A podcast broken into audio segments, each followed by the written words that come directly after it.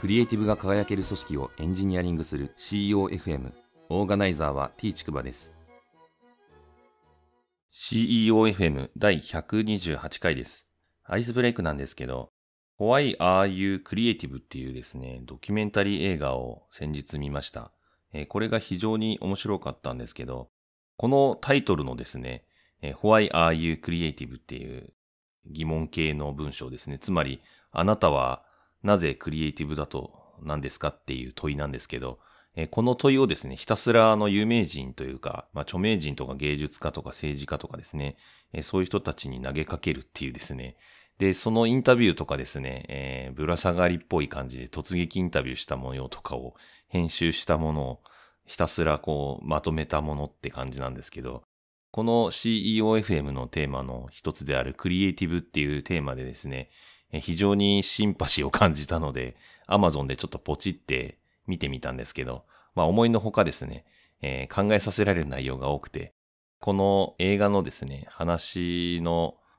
中からですね、テーマをピックアップして話をしたいなっていうふうに思っています。本日の配信テーマなんですけど、仮想的コミュニケーションに気をつけろという話をします。仮想的コミュニケーションっていう言葉はですね、私の造語なんですけれども、こういうコミュニケーション取る人って結構いるよねっていう話なんですけど、まあ、いわゆるですね、我々の敵はあいつだっていうふうに仮想敵を作ってですね、で、その人に対して攻撃をしつつ、その攻撃をする内容についてですね、同調をしてもらって、で、グループを作ってですね、で、そのグループをもってして、こう、その仮想敵に当たるみたいな感じですね。まあ、よくありがちなのがですね、上司が気に食わないけど、まあ、俺たちは俺たちでやろうぜ、みたいな感じで一致団結するような感じですかね。で、これはあの、ヒエラルキー型の組織に対抗するための手段としてはですね、意外と悪くない、方法なんじゃないかなっていうふうに思う場面もあるんですけど、まあ、悪く言うとですね、部下が上司をこういじめたりするみたいな、まあ、これはあの上司がやるケースもあると思うので、別に上司とか部下とかって関係がないのかもしれないんですけど、まあ、要はちょっと高度な大人ないじめとも言えるような感じがしていてですね、まあ、あまり好ましいものではないかなっていうふうに思っています。以前にもですね、配信で話で紹介したんですけど、ファクトフルネスという書籍がありまして、こちらにドラマチックな十の本能があるっていうことをですね、書かれてるんですけど、まあ、その中に犯人探し本能っていうのがあります。これはあの第94回の Think Globally Act Locally というテーマで話をした時にも紹介しましたし、また105回の配信で脊髄反射的にならず一歩立ち止まる勇気っていうテーマで話をした時にもですね、紹介をした話です。簡単に言うと、問題が起きるシステムを改善しなきゃいけないのに、人間は追い詰められたりとかですね、非常事態の時は、あいつのせいだっていう風にしがちになるっていう、まあそういう本能があるっていうことをですね、このファクトフルネスの書籍の中で指摘があります。事例として用いて、まあ、考えてみるとですね、第99回の配信で紹介したあのアメリカと中国の応酬みたいな話をしたんですけど、まあここでもう挙げたトランプ大統領とか中国のですね、話で、まあいわゆるこのコロナ禍の原因をですね、まあ、お互いになすりつけ合ったりとかするっていう話です。この辺もですね、えー、未だにまだそういうやりとりをアメリカも中国もしていて、大国同士のこの傲慢っていうのはどこまで行っても収まらないんだなっていうふうに私自身はちょっと残念な気持ちにはなってるんですけど、こういう感じで人のせいにする、またもしくはその人が所属している国のせいにする、まあ組織のせいにするっていうことはですね、比較的どんな立場の人であっても、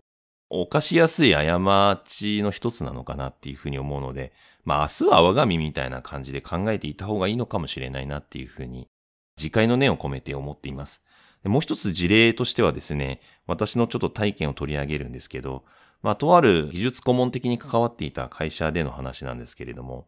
まあもともとですね、私が技術顧問として入っていた会社の関連会社の方からですね、結構責められていた社長さんがいて、まあ、その社長さんとですね、私は一緒に仕事をしていたんですけど、まあ、その社長さんは、こう、まあ、調整型の方で、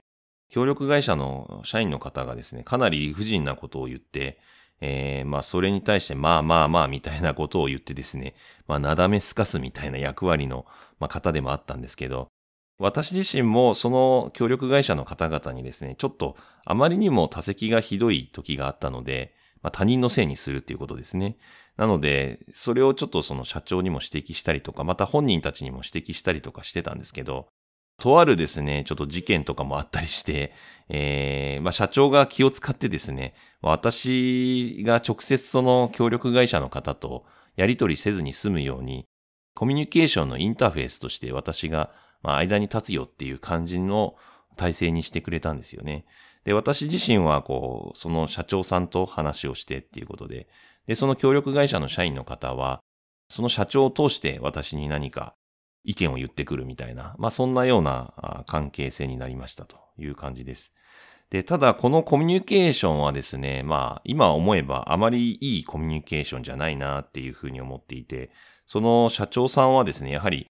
その協力会社の社員さんからもともと責められたっていう背景もあったので、やはり私と対峙している時にですね、彼らはもう変わらないよみたいな感じで、やはりこうちょっと私の肩持つじゃないですけど、まあ同調するような感じでですね、えー、まあどうしようもないんだからさ、みたいな風に